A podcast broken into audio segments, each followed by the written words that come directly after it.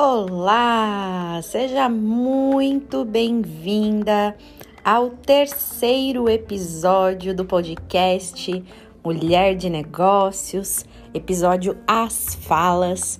Eu sou a Thaís Podadeira e hoje não, vocês não têm noção do que eu preparei para vocês. Hoje eu vou abrir a minha caixa preta sobre vendas de um jeito que eu uso arriscar que você nunca viu. E eu já quero desde já fazer um combinado com você. Você topa fazer esse combinado comigo? Vem me contar no direct se as ferramentas da minha caixa que eu vou te mostrar hoje, elas te ajudaram de alguma forma porque é muito comum que eu mais escuto das minhas clientes. Thaís, eu preciso aumentar meu faturamento. Thaís, preciso aumentar meu lucro. Thaís, eu preciso de mais dinheiro. Thaís, eu preciso de mais cliente. Ei! que mulher de negócios que não precisa de algum desses itens que eu falei para vocês anteriormente. Nenhuma. Toda mulher que tá jogando o jogo do business ela está buscando essas coisas, né?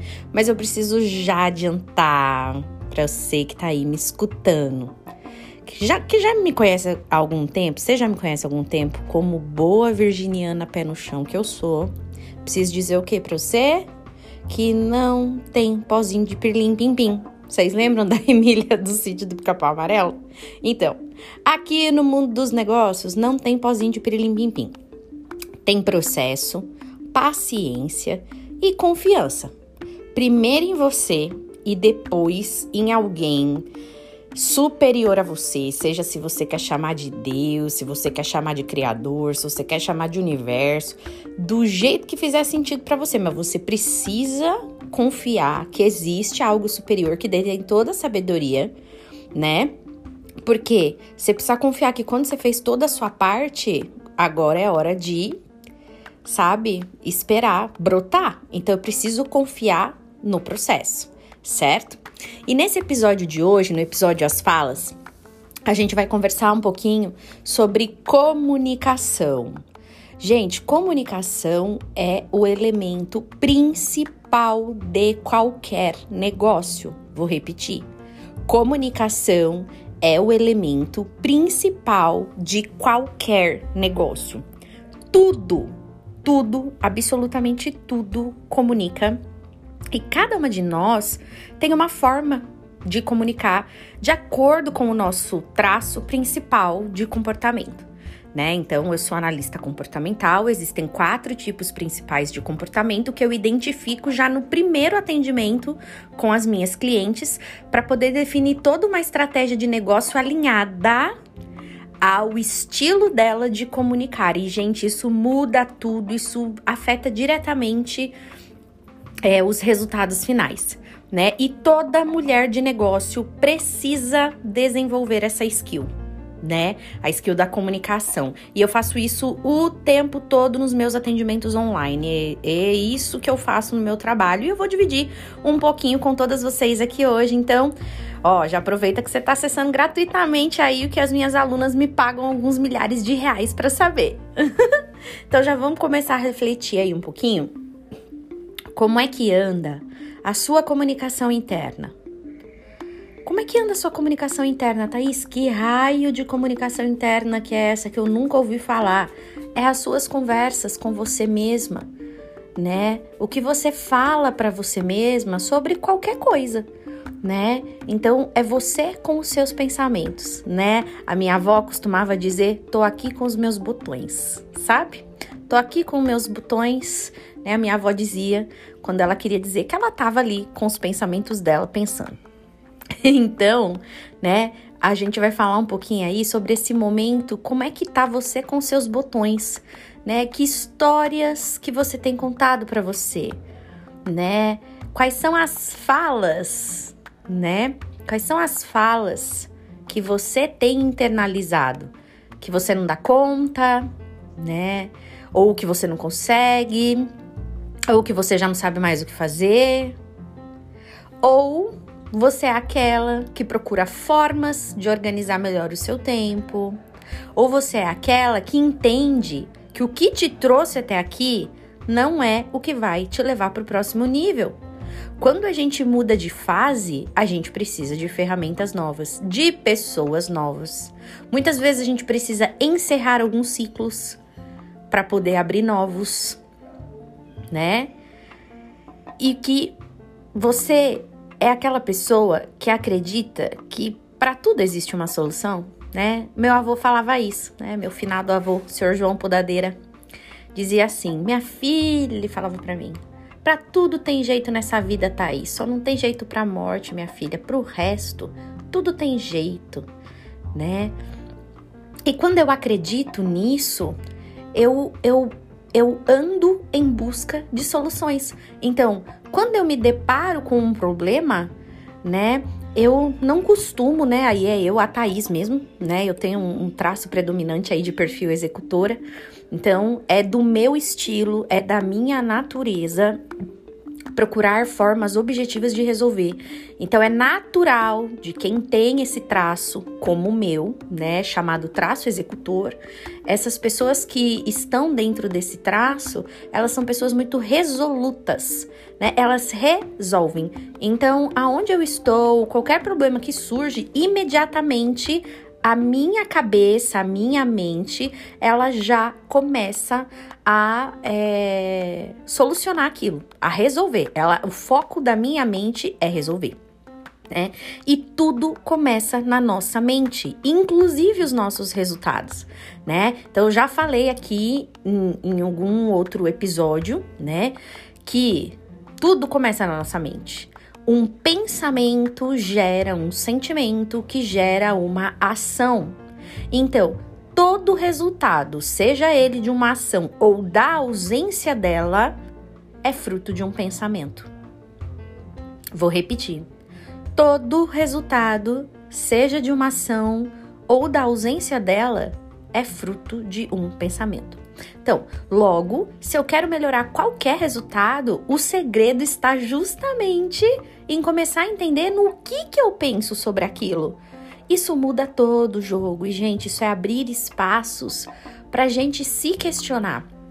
Questionar as nossas próprias crenças, questionar os nossos próprios princípios, os nossos próprios valores, questionar, questionar, né? E de certa forma, a nossa cultura ela não nos incentiva a isso, né? A nossa cultura nos incentiva a obedecer. Seja obediente e não questione, né?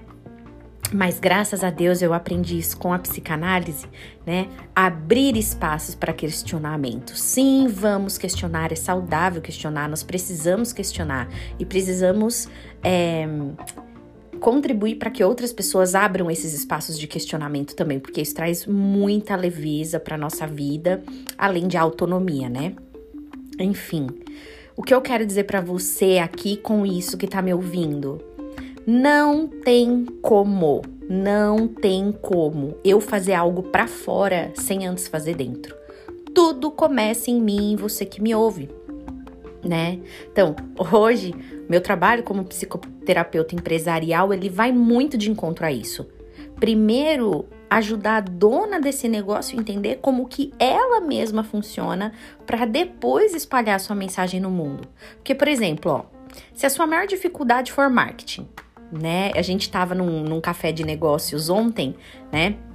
Eu tô gravando esse podcast num domingo de manhã, são exatamente oito e meia da manhã. Eu tô aqui na minha rede gravando esse podcast para você. E ontem nós tivemos um, um, café de negócios que foi um evento exclusivo que eu fiz para as minhas alunas e tô fomentando uma rede de networking poderosíssima e maravilhosa.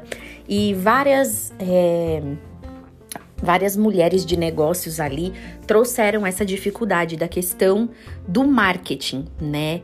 E quando a nossa maior dificuldade é o marketing, a gente precisa parar e pensar se eu, eu realmente tô no momento já de contratar alguém para poder me ajudar com isso, né?